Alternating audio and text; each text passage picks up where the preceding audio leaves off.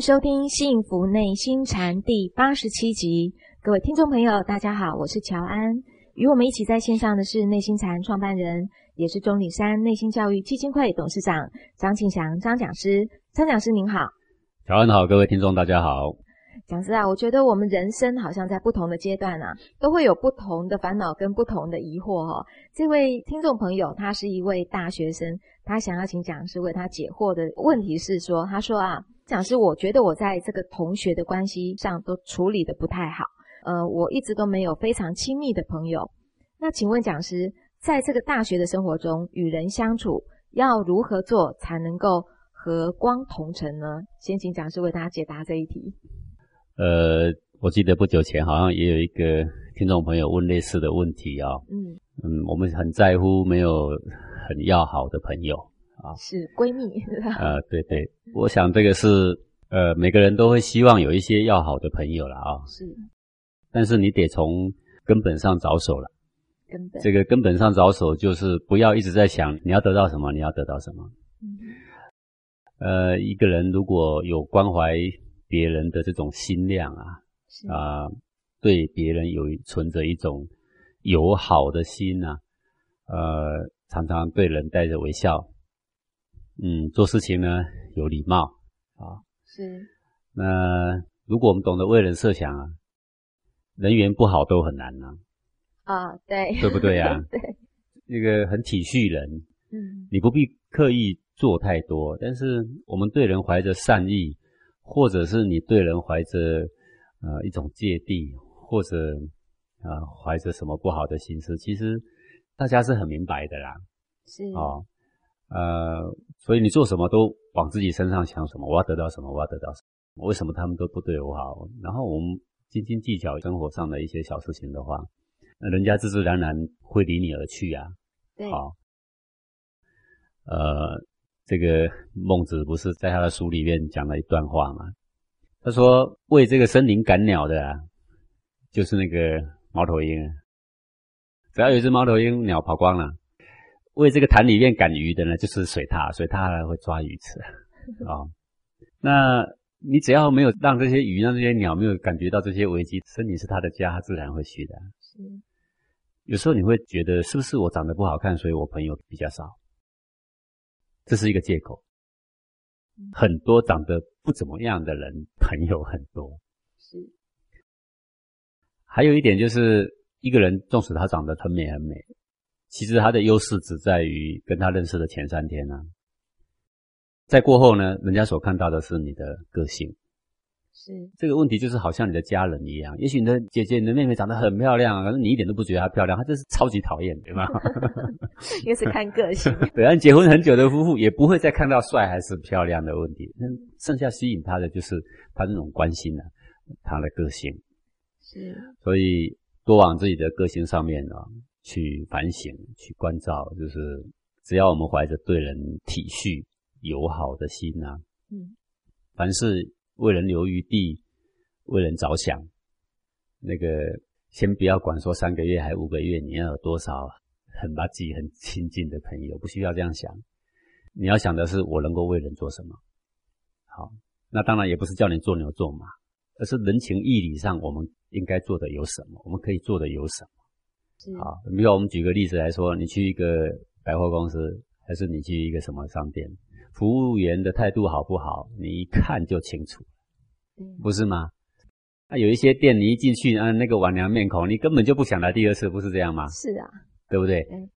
有一些人，他的表情，他的言谈，让你觉得他把你当个人呐，对不对？有个温暖。对，不是把你当成客户啊，赚钱的工具而已啊。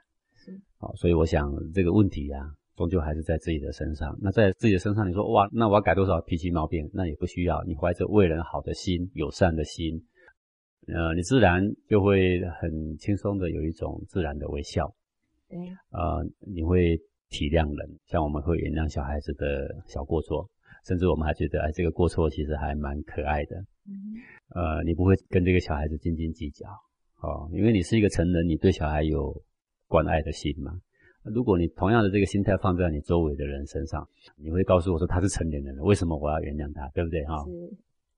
呃，众生就是众生嘛，众生都是小孩啊、虽然他的躯壳也许已经很老了，但是他的内心很幼稚的，其实还很多啦。哎，讲真，你说众生嘛，众生其实就是一个小孩对呀、可是你对待众生就得像对待小孩一样啊，哦，你要把他想不可能的事情都会发生的。是，好、那以一种关爱天下众生的心情去跟你身旁的人去共处，呃，我想你不得到人家的喜欢都很难啊。对。那他又接着问啦，他说：“讲是，我关照内心以来，我发现我的镜像非常的重，所以每当我看到这些同学啊，他们在看电影、玩游戏，或者是开一些低俗的玩笑的时候，我的内心总是会出现很多的不屑。那我也很想改变这样的情况啊。那请问讲师，我又应该怎么做呢？呃，对，这个就是，呃，太过执着了哈、太过执着，对，太过执着了。就是我刚刚讲了，你把众生当小孩嗯，就没错了。我想正呼应着前面我们所说的，前面他问的问题就是他没有什么自己的朋友，对不对？是，可能就是因为这个要求太高了，他可能是他的朋友，如果吐一口痰，他就心里已经觉得要跟他断交了，对不对？是，啊，要拉她男朋友竟然跟她出去约会，有一天竟然丢了一张小垃圾，丢了一张纸屑，嗯，随意丢丢在山上还是丢在公园，他的内心不屑，他回去就决定要跟他断交了，这有可能，所以这个就是让人觉得隔阂的原因。呃，我的意思不是说哦，那你要看着你的朋友都去干尽这些坏事嘛？说实在话，呃，这是算缺点了，他也不是算罪过了。嗯，那讲师，那请问这个镜像到底所谓和光同尘，是就是他如果是一个很高明的人，对不对？嗯很有智慧的人，很有原则的人，那我们也能够跟他很好相处啊，是那叫和光嘛。和光光就是明亮的、智慧的、好的嘛、善的嘛。是，同尘那个尘就是污垢的嘛、肮脏的嘛、嗯，无知的嘛。是对于这些高明的人，我们可以跟他好好相处，而且我们内心觉得非常的高兴，因为我们有人可以效法，对不对？对，呃，但是你不能说哦，那些没有智慧的人都该死，那这样的心量就太居逼狭隘了。是呃，在这些古圣先贤的心中，众生就是像他的孩子啦，嗯对不对？学生也是像他的孩子嘛。就像我们看着那个五岁八岁的小孩有缺点，我们会循循善诱，让他知道一些人情义理，以后会更好，而不是小孩子犯一点错说你给我滚出去，以后断绝父女关系，然后这是不是有一点太过了啊、了。对不对呀、是。呃，父母怎么这个骂小孩、指正小孩，他的内心都还是温暖的啊、嗯。那对待你的朋友也是一样，好，不需要太严苛，但是你可以跟他讲，其实我们怎么会更好，是对不对？那你就说哦，我的朋友都喜欢有垃圾，你改天你跟他们去爬山，你看到垃圾你就捡啊，你不用骂他们啊，嗯对不对？是你做给他们看啊，他们说你是呆子，你偏偏做得很喜悦呀、是人家看久了，人家也就会觉得说啊，这个小子是有点怪，但是呢，蛮可爱的，对不对啊？对哦、就是从根本上来着手啊，我想嗯这个是比较重要哦。把心量放宽，呃，镜像不能成为你的借口。一个镜像很深重的人，就是看有过相的人就会很生气，这样不好这非常伤身的。哦，这样伤就光这个伤身哦，完全不足为法，对不对？是呃，不足以做任何人的榜样。呃，生活要有规矩是没错，待人处事也要有规矩，没错。但是最大最大的规矩就是一个宽阔的心。你要没有这个宽阔的心，你是完全破坏了古圣先贤所有的规矩。那你纵使有很多很多的小优点，那又怎样？你是伤身的啊，啊对不对？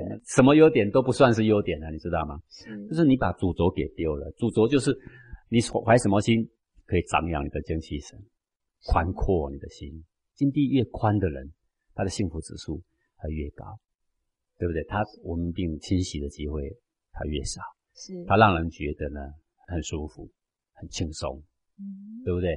而不是美其言说我道德水准很高啦，其实最伤身的，呃，最伤身也没有什么道德可言啦。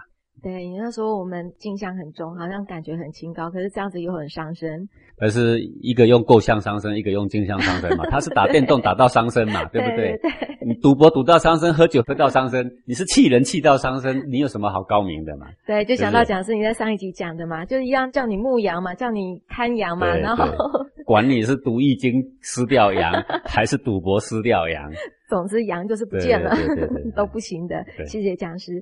这位听众朋友呢，到了这个阶段，他有一件非常烦恼他的心情的事情哦，想请讲师为他指点迷津。他说：“呃，讲师，我今年二十八岁，那在二零一二年的时候，我得到了胃癌，然后经过化疗呢，我现在的病情还算是稳定。那我的母亲呢，五十五岁，为了照顾我啊，她累垮了身体。然后呢，我妈妈为了要给家人求平安，就去外地朝圣的时候，又出了车祸，不幸在去年的时候就去世了。之后呢，我的父亲不到半年就跟我们说，有人要帮他相亲。那在我跟姐姐强力的反对之下，父亲虽然口头说过一段时间再找，可是其实私底下也已经偷偷的在跟对方接触了。终于在我姐姐结婚之后呢，说要我们跟那个女人见面，因为她已经有再婚的想法了。可是讲师啊，其实我是真心的不想让父亲结婚的，可是我又一直用笑念强迫自己来理解父亲的行为。我并不是不让父亲再婚，只是想他再晚个两年，起码等我过了五年这段危险期，或者是过了妈妈死期三年都好。这个女人你接触就好，你就不要带回家。我不需要她来照顾我，我也可以把这个家料理得很好。那我在两难的抉择中，我非常的伤心难过。我的理智知道我要孝顺，但是我的情感我很伤心难过。我觉得父亲抛弃了母亲跟我，我的理智与情感不断的打架，很是辛苦。希望讲师可以指点迷津，来宽慰他的心灵。嗯，我不知道这位听众朋友为什么很坚决的认为他这样是对的啊？嗯，呃，他二十八岁，我想他的父亲应该也五十多岁了吧？五十五岁啊，对不对？嗯是，那么如果能够这个在失去他的伴侣的时候，勇敢的去追寻他的第二春，我们应该要乐观其成才对啊。嗯，没有说不愿意啊，只是说可以希望再过个三五年。呃，喜事早点来有什么不好啊？是，为什么要淡输了一个条件？而且这个条件是因为我怎样，然后等我如何如何，你再结婚呢？为什么要这样呢？啊、况且家里多一个人，多一个乐趣，啊、多一份热闹，我觉得这个没有什么不好啊。我就很纳闷，为什么啊、这位听众会这个想法？那这个想法，我想第一个可能就是他觉得他背叛了他妈妈，对不对？对，但是他妈妈在天之灵，也许很希望他啊、早点有另外一春了。为什么？因为有个人跟他做老伴啦、嗯对不对？我记得曾看过这么样一个短的视频啊、这个在内地有这么一个节目啊，那是个得癌症的女的，还蛮年轻的啊。呃，这个节目要完成她的愿望，她的愿望就是她要替她男朋友找一个女朋友。她还没死嘛，对，但她估计她是没办法躲过这一劫啦。嗯，她希望她在死之前替她男朋友找一个可靠的女朋友。是，啊，那个过程很令人感动嘛，因为你又还没死啊，对不对啊？你即将死，你处处担心的就是你的男朋友，嗯，然后希望呃为他安排好，免得呢他走的时候他的男朋友会太孤单。哎，你看这个人就有这样的胸怀，对不对？好，那为什么我们不怀着祝福的心看待父亲的第二春呢？我想不懂为什么。嗯，但是讲师通常遇到这样的情况，我会觉得好像被父亲给抛弃了，或者是说母亲被背叛了，这样的想法不是也人之常情吗？有这样的感觉呃，父亲怎么样做他觉得好，我们应该乐观其成。啊？我们只感觉这样，得失心不能一直往自己的身上钻，一直往自己的身上看，一直用自己的得失来衡量。嗯况且父亲在追寻他的第二春，他并不是说我娶了这第二个女的之后，你给我搬出去啊，不是这个意思吧？是，嗯他可能也在想说啊，这个如果家里多个女的来照顾这个妹妹，可能是比较方便。是，我想凡事可以多沟通，但是不要还没沟通就往坏的方向去想。啊，哦啊，也不要去想说哦，那你娶了一个新的女人进来，以后要分我们财产的一半，有没有哈？嗯呃，这个夫妻本来这个都是应该的啦，是哦让你的父亲在晚年有一个老伴，呃如果是我，我会很鼓励的。嗯呃，得失是要以父亲的角度来衡量，而不是一直以自己的角度来衡量。是，呃况且父亲结婚呐、也很好啦，这跟你能不能度过这个五年的危险期，我觉得没有多大关系。嗯哼，好，对，呃，只要你的心量放宽，呃，每一天都有重生的机会啊。好，我们也祝福这位听众朋友啊，心情尽量宽阔，尽量喜悦的过每一天。呃，好多有癌症的病患啊，很喜悦的过每一天呢，然后一直过一直过，哎，怎么癌细胞不见了啊？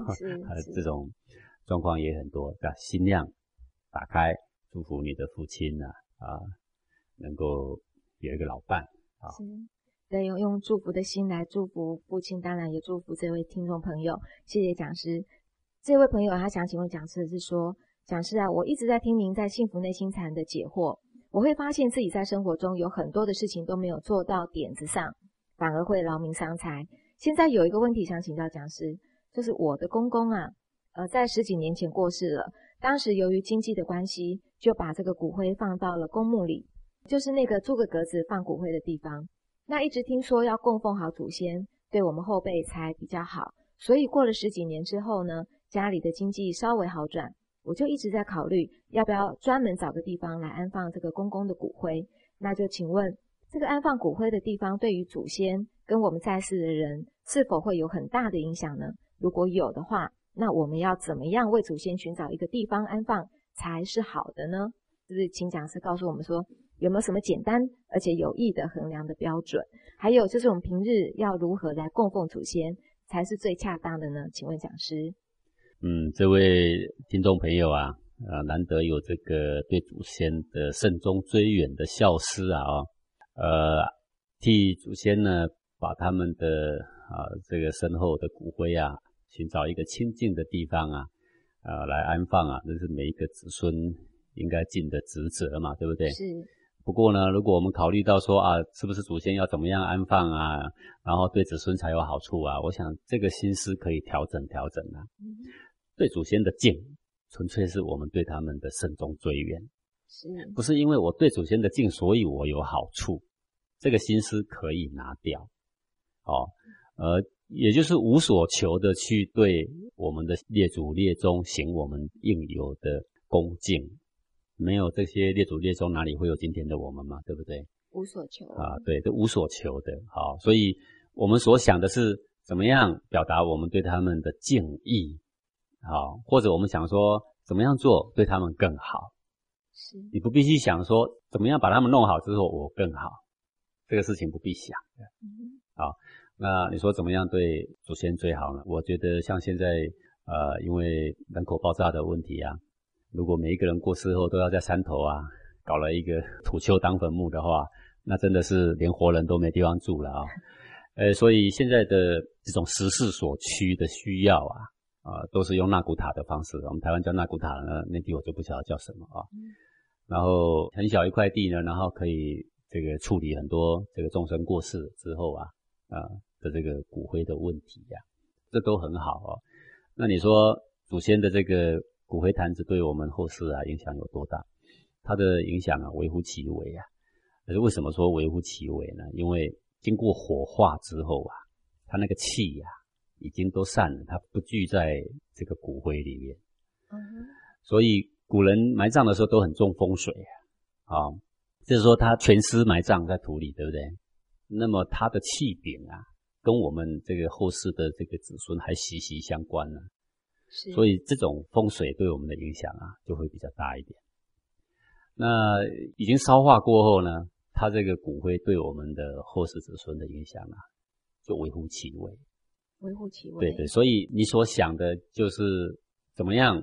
呃，我们敬上我们的孝师啊，如何很简单、很素雅的啊，家里有一个供奉祖先的地方，可以每天烧三炷香，对祖先表达我们对他们的敬意。每天只是感恩他们的护佑，这样就可以了。是，呃，表达我们对他们的思念也可以呀。不要说想拿起来就说啊，期望这次能够升官，期望这次考试能够高中，对不对？坦白讲，你的祖先没有这个权呐。好，这人间的祸福是玉皇大帝所管的，不是你的祖先所管呐。是，好，呃，所以我们对这个祖先尽管表示我们的敬意，他也会得到宽慰啊。如果可能的话。这个过去的人来说，初一十五啊，然后供一点鲜果，然后一年有三大节日，这个像过年啊，像中秋啊，像这个端午节啊，内地比较大的节日我不知道是什么了啊，那我们就丰盛一点，表达我们的敬意。啊，这是最好的方式了。或者有时候我们做一点功德啊，放一点生，然后呢，呃，我们回向功德给列祖列宗，呃，表达我们对他们的感恩之意，这样子都是一个很好的方式啦。是，那假设我们在表达敬意的同时，如果我们不是讲说是要保佑高总什么的，我们只是保佑说家人出外可以平安啊，身体健康。那这样子是可以的吧？是啊，是啊，但是我们敬上我们的孝师祖先都会护佑的啦，都会护佑的。对对，嗯。那透过因为这样的一个提问哦，接下来这位朋友也想请讲师帮他回答一下。呃，有点长哦，请听众朋友听我叙述一下。他说：“请问讲师，最近我的老家发生了一些事情，这个事情要追溯到我爷爷的上一辈，因为我爷爷的父亲早逝，后来我爷爷的母亲又遭罪了一名丈夫，也就是我爷爷的后父。”后来晚辈们在祭拜祖先的时候，就分成了两个牌位，前者大，后者小。祭品呢，也是前者大，后者小。而他们的牌位是放在一起，中间只有用一个木板隔开。接下来可怕的事情就发生了，因为有很多的灵媒说，我们老家的神厅很不安静。又听说我伯母在半夜会听到神厅有人在吵架，隔一日呢，会看到香炉掉到地上。后来家道就屡屡的不顺。各处去问神，都供指一个问题，都说是祖先的问题。那在今年的七月十五日，我的堂哥他在祭拜完祖先以后就倒下了，目前还昏迷不醒，医生也查不出病因。求神之后就说是祖先的问题，说是后族呢把这个堂哥给押走了。我就想请问讲师，祖先真的会对后辈下手吗？虽然没有血缘的关系，但是我们也是有在祭拜他啊。还有。该祖先透过灵媒指出，为什么要带走最忠厚孝顺的堂哥？他说啊，要带走最优秀的，才能够弥补我们的过错。这个世间真的有这么玄的事情吗？请问讲师。嗯，这个现在都是一胎化的政策啊。是啊。啊，就会变得有些祖宗的牌位啊，没有所寄托啦。对。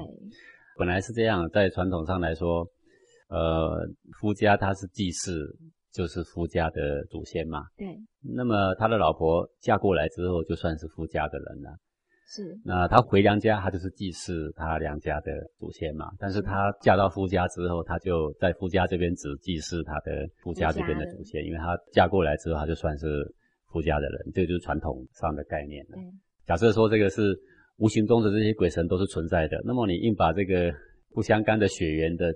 祖先挤到同一个这个供桌上，那么引发的这些纠纷，这是时有所闻呐啊，或者有这样的事情呐。但是对我们后世的子孙而言呢，我们只是尽上我们的孝师啊。是。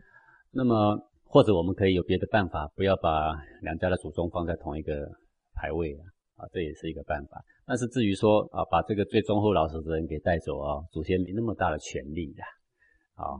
呃，各位不要把祖先给妖魔化，好，这个祖先都是爱护子孙的啦。是。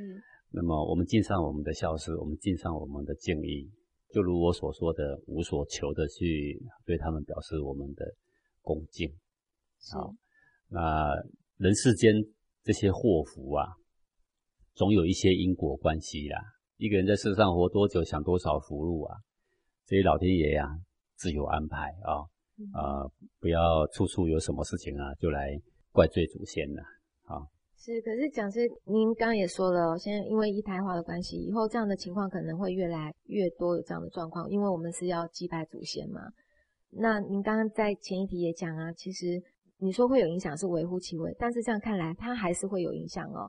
对，但我们所说的就是说，不是这个骨灰的问题哦，不是骨灰问题。做成骨灰之后，它的风水对它就几乎没有影响。是，那牌位。对，那我们这个可以透过我们对祖先的沟通啦、安抚啦，啊，拿起香的时候跟他们禀告啦，啊，呃，不得已的情况我们如何如何啦，但是我们对你的敬意不会缺少啦，啊，等等啊，就是祖先存在的话，就跟人一样啊，是是可以沟通的啦。哦，是可以。对对，我们跟他禀告。我们虽然没有办法说像祖先就在我们前面一样跟他一句来一句去，但是我们可以表达我们这个作为后代一个对列祖列宗的一种尊敬。是。好，这样就可以了啦。那不要把祖先想的那么伟大，他竟然可以夺人的性命啊！这个不是这么一回事啦，他的权柄也没这么大啦，哈。人生活在这个世上，呃，有他的福报，这天助的福报不是你祖先拿得走的啦。好，谢谢讲师，我们感谢讲师的解惑，也欢迎各位听众朋友来信提问或者来与我们分享您的心得。那接下来这几分钟呢，我大概先跟听众朋友大概跟您讲一下，就是我们初阶的二日禅哦，就是我们的密心课程啊，在十二月十三、十四呢，在我们台湾的中鼎山黄庭书院，还有在十二月二十七、二十八会在成都。那另外呢，在明年二零一五年的一月十七跟一月十八也是一样，在中岭山的黄庭书院。那在进阶的三日禅呢，在二零一五年的一月三十号到二月一号，在我们台湾中岭山的黄庭书院会开办进阶的三日禅。那一些开课的资讯呢，各位听众朋友也可以上我们的官网，在我们台湾的官网是 triple w 点 h t z 点 o r g 点 t w，在内地呢，官网是 triple w 点 h t z 点 o r g 点 c n。呃，里面呢都会有更详细的一个课程的资讯，也请各位听众朋友到我们的官网来了解。那我们就先进一段广告，待会回来喽。妈妈，你在干什么呀？我在听幸福内心禅张讲师讲课呢。妈，你什么时候也带我去见见张讲师吧？哦，你为什么想见张讲师呀？因为我感觉他是一个很有学问的人。啊，你怎么知道呢？你能听懂吗？我听不懂，但是他让你改变啦，变成越来越有耐心的妈妈啦。那你的老师一定学问很好。嗯，我也想跟他学习。哦，原来是这样的。嗯，你怎么区分学问好还是不好呀？嗯，当然啦，有学问的人很多。但是，只有能让你的耐心变好，或者态度更好的，才是好学问。如果你不仅没改变，而且经常嫌弃别人，不喜欢别人，那就是学坏喽。哦，原来在你眼中，你是这样判断妈妈学的好学问是好的还是坏的呀？对呀，妈妈。而且不止你一个人是这样的喽。虽然我不懂你学的是什么，但是你脾气变好啦，也肯陪我啦，做饭也好香好香的，家里也好温暖。这就是因为你耐心更好啦。我每天在家都感觉很幸福，所以你学的是好学问。哈哈哈！谢谢宝贝的肯定，你让我知道了学学问，首先是让身边的亲人受益。让大家因为我的改变而生活更幸福，这才是学到好的学问，对吗？是的，妈妈，我长大也要去跟张讲师学习。哈哈，好啊。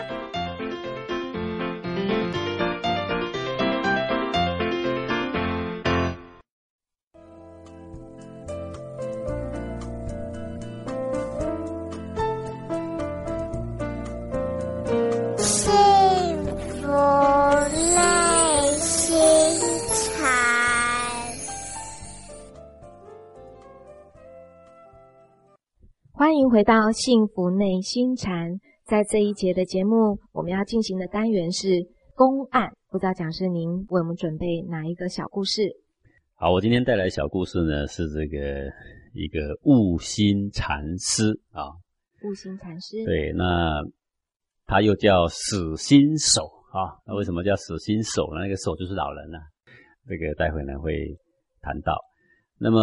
他是在这个黄龙山的主心禅师啊的法师啊，主心禅师的徒弟啦。嗯，那么主心禅师呢，就叫做会堂啊，一般人称为会堂和尚。那么这个黄龙禅师啊，他参悟这个主心禅师啊，是说这个悟心禅师啊，参悟他的师父啊，就是主心禅师的啊。那么这个悟心禅师呢，他很爱辩论。因为他在他的师傅旁边呢，已经有一段时间了，参悟呢也不深。可是这个他的师傅看到这个小子呢，是很能辩论，很聪明。那有一天呢，就跟他谈论，就是谈一些道的事情啊，谈一些修行的事情。然后看着看着呢，这个悟心禅师言辞变得越来越激烈，越来越激烈，因为他的习性就是喜欢辩论嘛。然后这个悟心禅师呢就说：“住住住，哈，都停 停下来，不要再讲，讲了好几次停才停下来。”他说：“你就靠你这两张嘴皮，能够这样辩论，这样辩论，这样辩论呢，能够倒吗？”他最喜欢辩论，最喜欢辩论的那个刹那。然后呢，他停停停，那。这个悟心禅师啊，他就是一下子呢就僵在那了。过了好久，他说：“哎，我啊到此功则渐尽啊，真不知道下一步能够怎么往哪里去呀？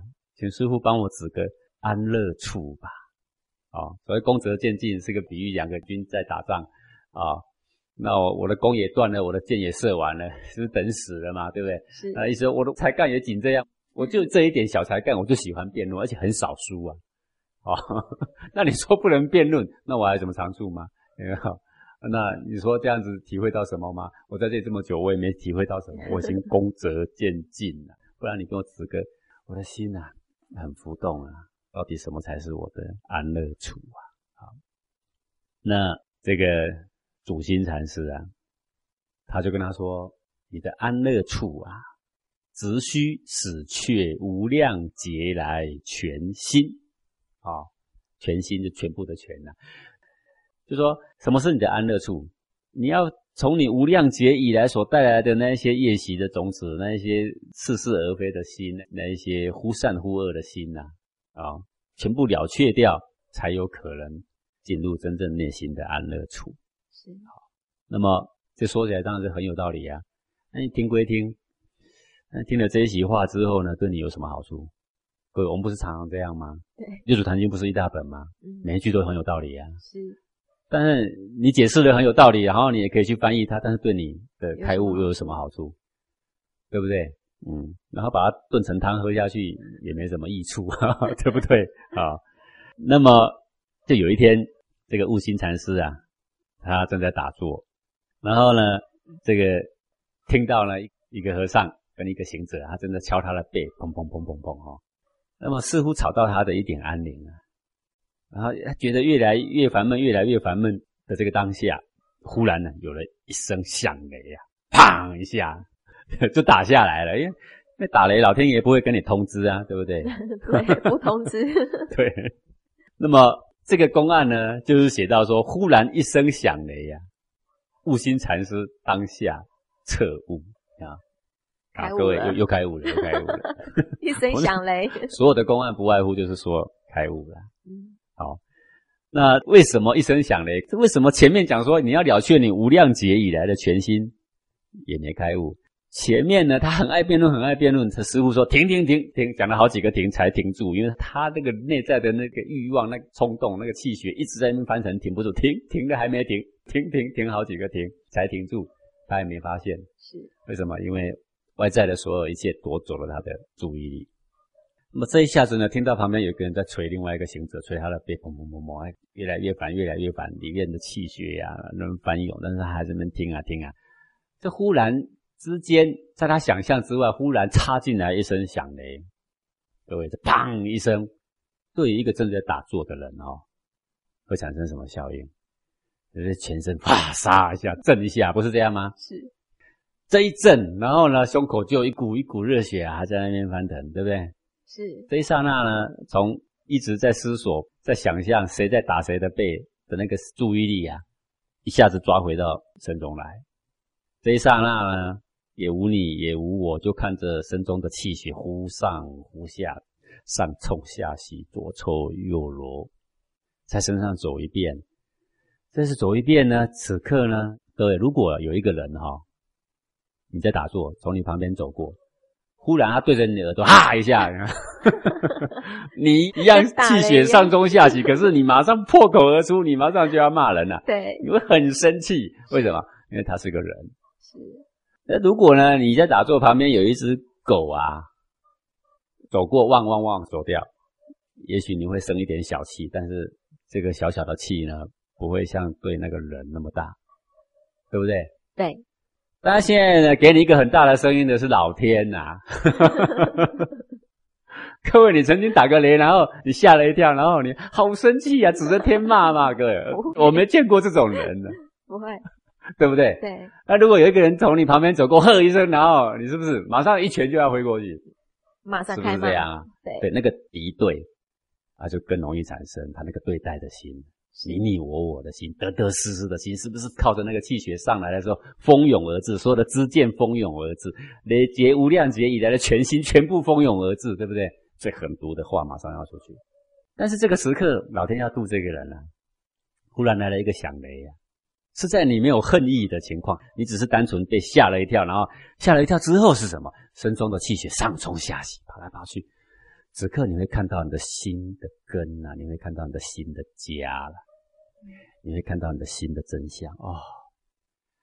原来以前操纵着我的不外乎也就是这股气血嘛，而他现在不正是在我的身中上冲下洗吗？哎呀，原来我也可以完全不受他的束缚啊，对不对？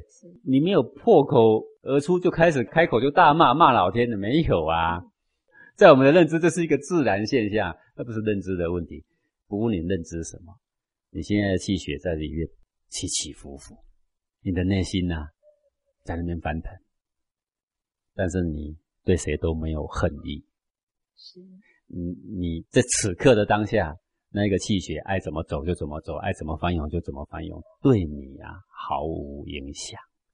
我所谓毫无影响，不是你没有吓一跳，你吓一跳之后，你却在欣赏着里面的另一番的风景，一种趣味。各位，我们坐轮船出去海上，我们为的不就是趣味吗？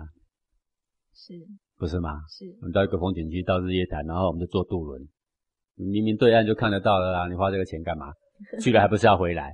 哎，这是趣味嘛，趣趣味。我在中间这个航行的过程，哎，跟着这个水浮浮沉沉的趣味，不是吗？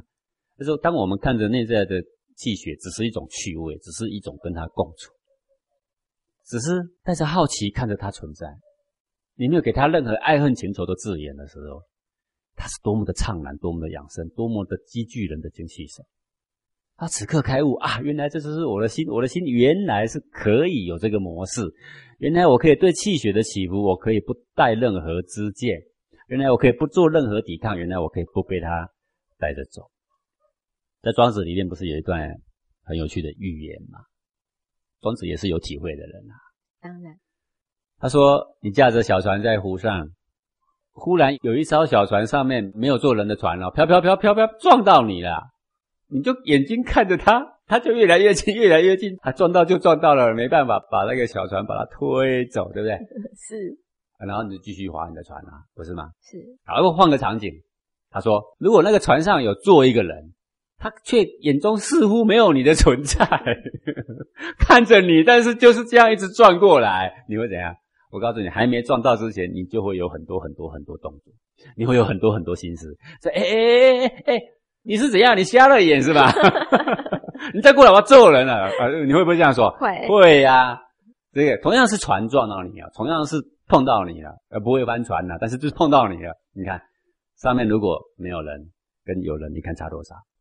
同样里面都有很多发生，对但是呢，对空的船撞你，你没有恨，里面一样有发生哎、一样急起来哎、对但是它可以不代表恨，它可以不必说一定要对谁发泄，有没有？好，如果这一条小船上面有孤苦伶仃的一只狗，这个期盼的眼神看着你，然后它一直转过来，一直转过来，你可能会说啊，过来过来，你信不信我马？上救你过来，哎，马上对过来过来过来，是不是会变这样啊？你那个时候里面也会有发生，可能那一股气血显然呢、也代表一种关爱，不一样了嘛一。样是那个船撞了我对的船啊，如果上面是一个美女，然后你是一个适婚的男人，你可能很高兴啊。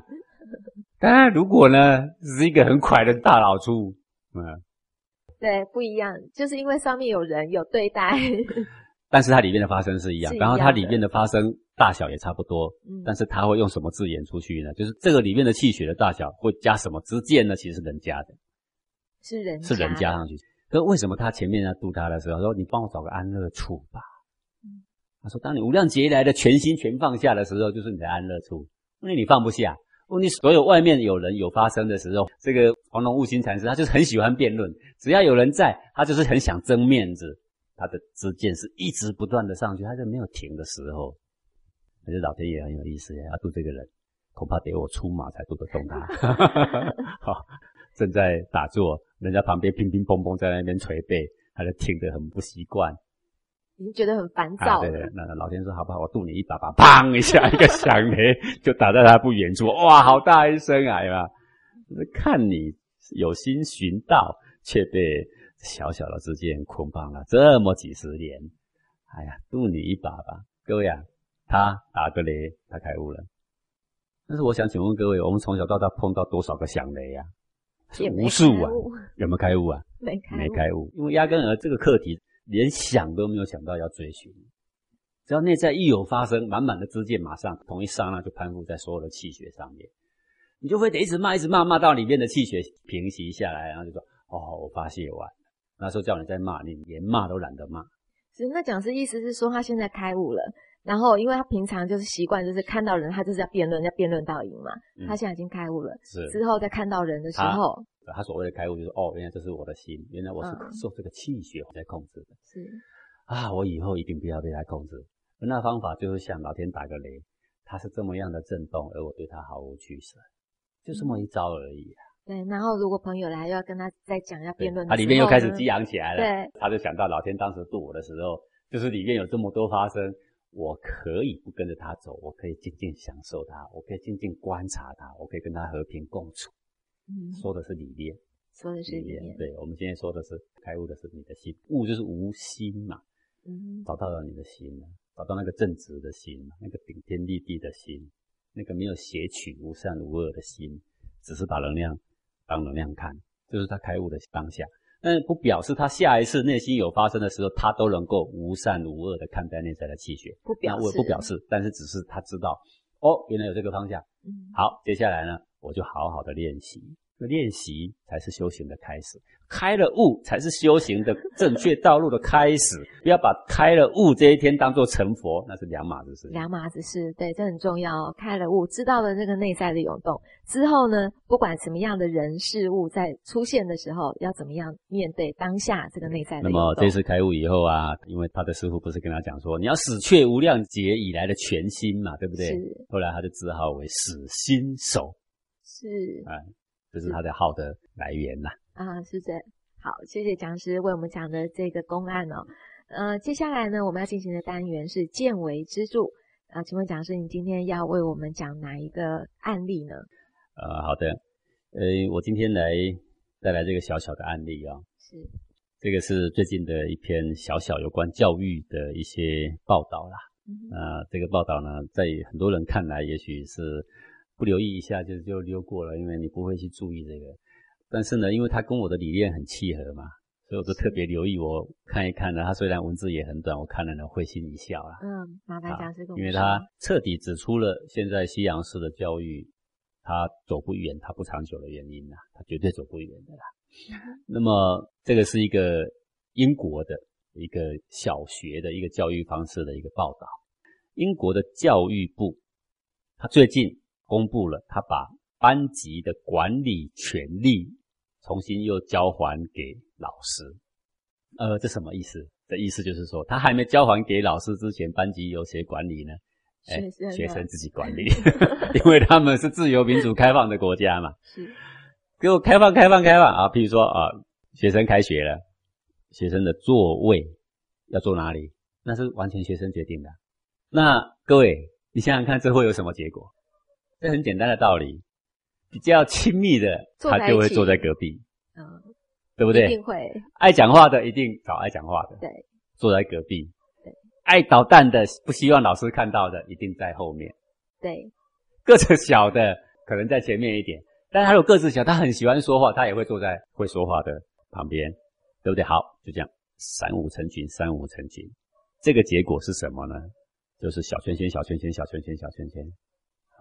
一档一档一档一档，对对不对？然后呢，上课叽叽喳喳叽叽喳喳叽叽喳喳叽叽喳喳，是好。那接下来衍生的所谓的霸凌的问题啊，这一档欺负那一档，那一档欺负那一档，对不对？对，等等的问题，自由是自由啦，几乎没办法上课，不是吗？是。好，那这个就是我们只看到说自由，自由虽然有价值没有错，可是各位啊，去学校呃，国家花了这么多的经费，盖了那么美好的学校，请了那么好的老师，那么多的硬体软体，目的是为何啊？不就是为了要教育学生吗？不是只有给他们自由而已呢？那自由不必来学校，不也很自由吗？是，不是吗？按理说啊，来这边社交，那要去社交到哪里都可以，去游乐场都可以啊，那何必来学校呢？不是吗？是。那来学校的目的是什么？学习呢？学习。可是来这里有没有人学习？我告诉你，现在的西洋教育之下，那太多太多人离开学校，自己在家里自修了，现在都走上这条道路。是。在学校里简直没办法学习，在学校里所谓的社交，那简直投入一个霸凌的一个大染缸了。好，好，现在这个状况呢也很严重。所以英国好像有教育部出面，给予老师权利，把班级的管理权还给老师。那么以后的座位的安排由老师负责，不能够任由学生爱坐哪就坐哪。各位啊，这条道路就是我们老祖宗走的道路啊，对不对？座位坐哪，有的是按高矮来安排的，有的是老师说来某某同学，你坐前面来，你不可以给我坐后面。是这个教育权是老师的。对不对？对，我们开放、开放、开放，自由、自由、自由呢？现在来，慢慢走回老路，哎，这是一个端倪啊。你说是这个小事情，对，很小的事情，但这也透露着越来越多人对于无限开放的自由的错误的一种醒思了，不是这样吗？你看到这小小的这个改变，你就会知道还有越来越多的改变。嗯，好，那英国教育部还给这个老师的权利，就说学生周末，老师可以请学生。到学校去打扫，或者去抄课文，各位这个意思哈，就是惩罚了。放假不放假，不给他们去玩，你必须给我回来，把厕所扫干净，把地板扫干净，把桌子抹干净啊，来消你的什么什么过错。你要抄多少多少课文？对，现在我们自由开放，自由开放，自由开放，平等平等自由，说是怕小孩子有阴影，所以不能处罚，不能骂，不能说，不能打，对不对？是，我们都怕小孩子有阴影。各位，他现在去扫厕所了，他现在到学校去打扫，他去抄课文，有没有阴影？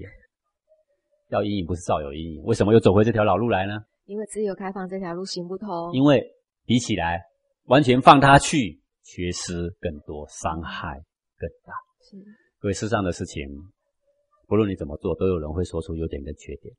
但是为什么你要走这样的路？为什么古圣先贤选说就是这个答案？你就照这样走？为什么？因为。两害取其轻，已经权衡过了。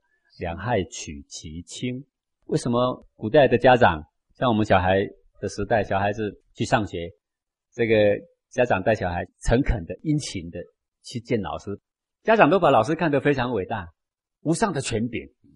我们小孩敢不尊重老师吗？不敢，是不敢，嗯，对不对？有时候我们小孩在家里如果坏，说。叫警察来抓你，哦，我们怕的要命，对不对？现在你这样说，小孩也不会怕，为什么？因为现在的警察根本没地位，对不对？现在只有可以为人民服务以外，其他什么都不能有，讲话也不能大声，也不能打人，也不能骂人，也简直也不能抓人，只能被抓，只能被丢鸡蛋。所以这些小孩无所畏惧啊，他根本不怕老师啊。在我们以前那个时代，好多家长都是第一天的时候拿一把根棍子去，双手奉给老师，请你好好管教我的小孩，有错请你就打他。对吧？对，那一根小小藤条也打不死人嘛，没那么严重嘛。然后常常这个小孩被打，那个小孩被打，我们小时候屁股都不知道挨过几棍，也没什么阴影。好，那心里会有阴影的人，你怎样对待他，差不多也都有阴影。都有阴影。对，好，那现在呢，小孩呢，心里呢，小时候什么都可以干，什么惩罚都没有，被骂过也都没有。现在呢，无法出社会，整天宅在家，有没有阴影？更大的阴影，不是这样吗？是，对不对？好，所以现在呢，英国的教育部做这样一个小小的改变，我觉得这是从民主、开放、自由的这个角度放任这些小孩随便去，好像以前的概念里面，你管他就是压制他的创意。现在发现小孩子也不甩你，他也不是拿去开创，他是拿去捣蛋，他是拿去破坏。说严重一点，也很多拿去犯罪，有很多拿去霸凌。现在家长父母不能对小孩霸凌，可是小孩之间却无法规定他们不能霸凌啊！你规定没用，他照样霸凌啊。嗯，大人不能管小孩，所以霸凌人的那些小孩更严重，越来霸凌越严重。是，各位你看过网络的霸凌的语言一天有多少啊？你发表一个意见，稍有措辞不当，多少不堪入目的字眼呢？噼里啪啦就一大堆，就把你淹死，那是不是霸凌？也是啊，那是啊。你看我们现在自由民主开放，一直一直下去。你看各位，我不是说这个不好，这个人呃不做坏事，那么他应该有他自由挥洒的空间。但是一个人如果做坏事，那法律就要保护好人，要限制坏人，对不对？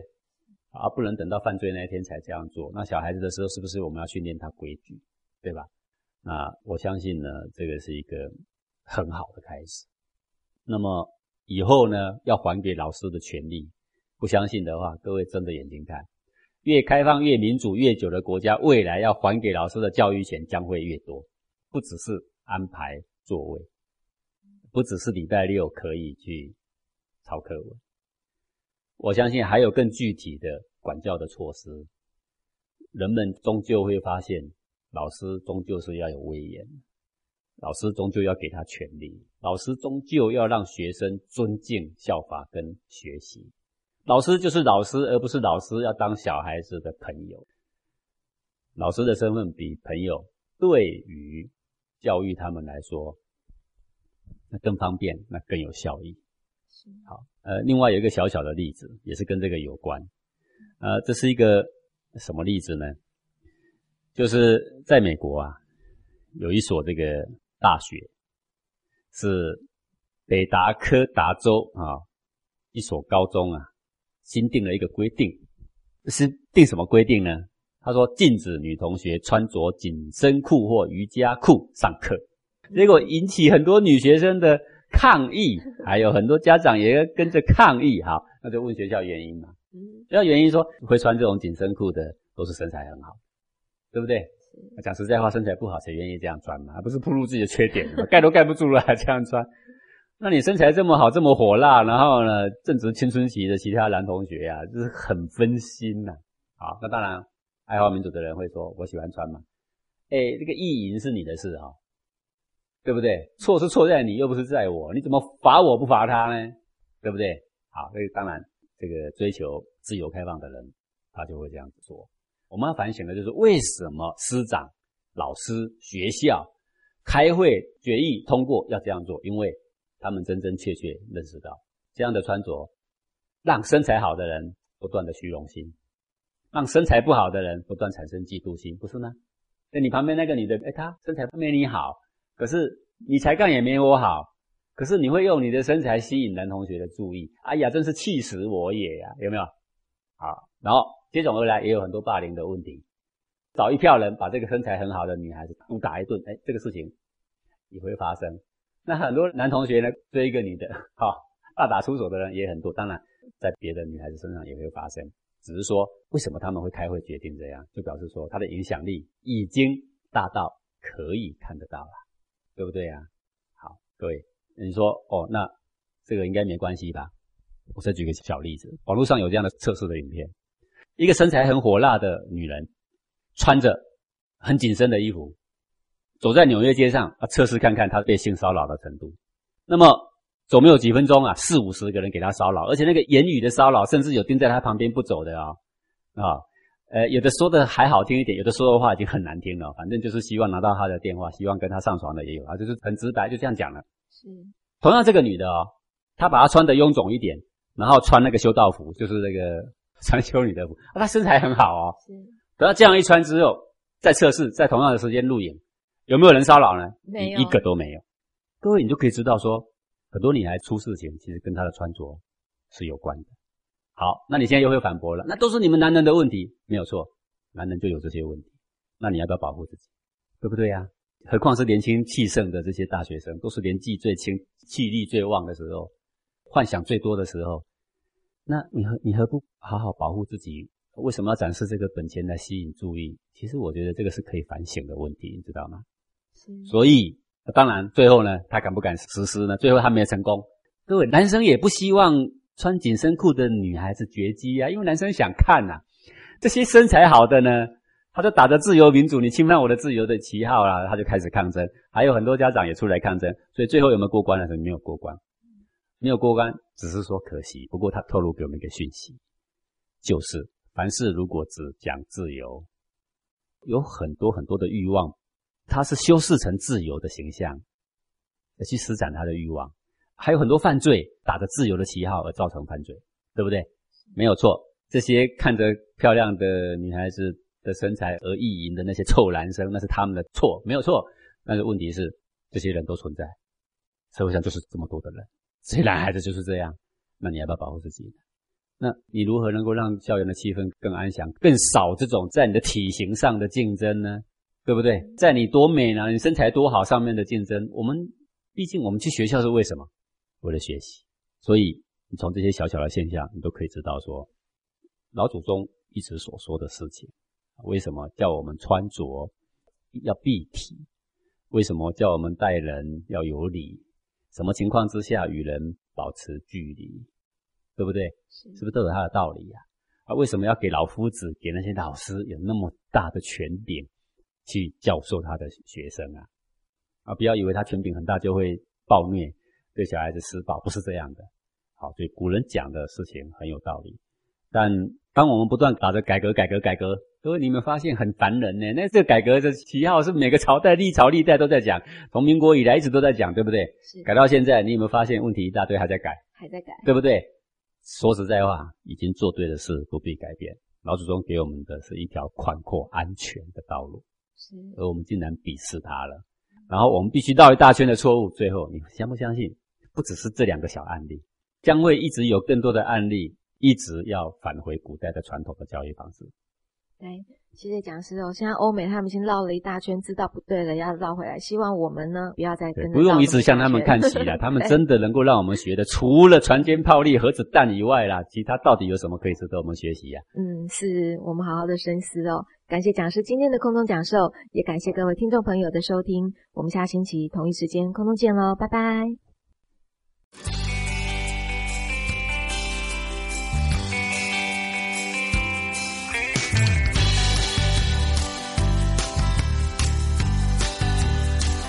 真是造化弄人呀！造化弄人哦！什么造化弄人呐？你在发什么牢骚？我这一辈子啊，在公司里面做牛做马，日夜加班的付出啊，没想到竟然落得这样的下场。是怎样？出了什么大事啊？就昨天啊，公司公布了升迁的名单，我底下那个年轻人竟然爬到我的头上去了，真是造化弄人哦！你好像很不满哦。没有没有啊，我很祝福他哎，我还替他感到开心哎。你没有，你说谎，我觉得你很不爽哦。我有告诉自己是君子要有君子风范，我还当面去恭喜他呢。我只是觉得，哎呀，造化弄人哦。那你笑给给我看。我现在笑不出来啊，我有祝福他，我只是现在笑不出来，因为你的内心啊，不听脑袋的指挥啊。哎呀，人生嘛，就是有起有落啊。看开了就好了。你看开了，那你笑给给我看。我现在笑不出来，你是来乱的呀？你一下说有祝福人家，一下说看开了，但你还是笑不出来呀？对呀，我也是觉得有点奇怪。就因为你的内心不听脑袋的指挥呀。什么内心啊？什么脑袋啊？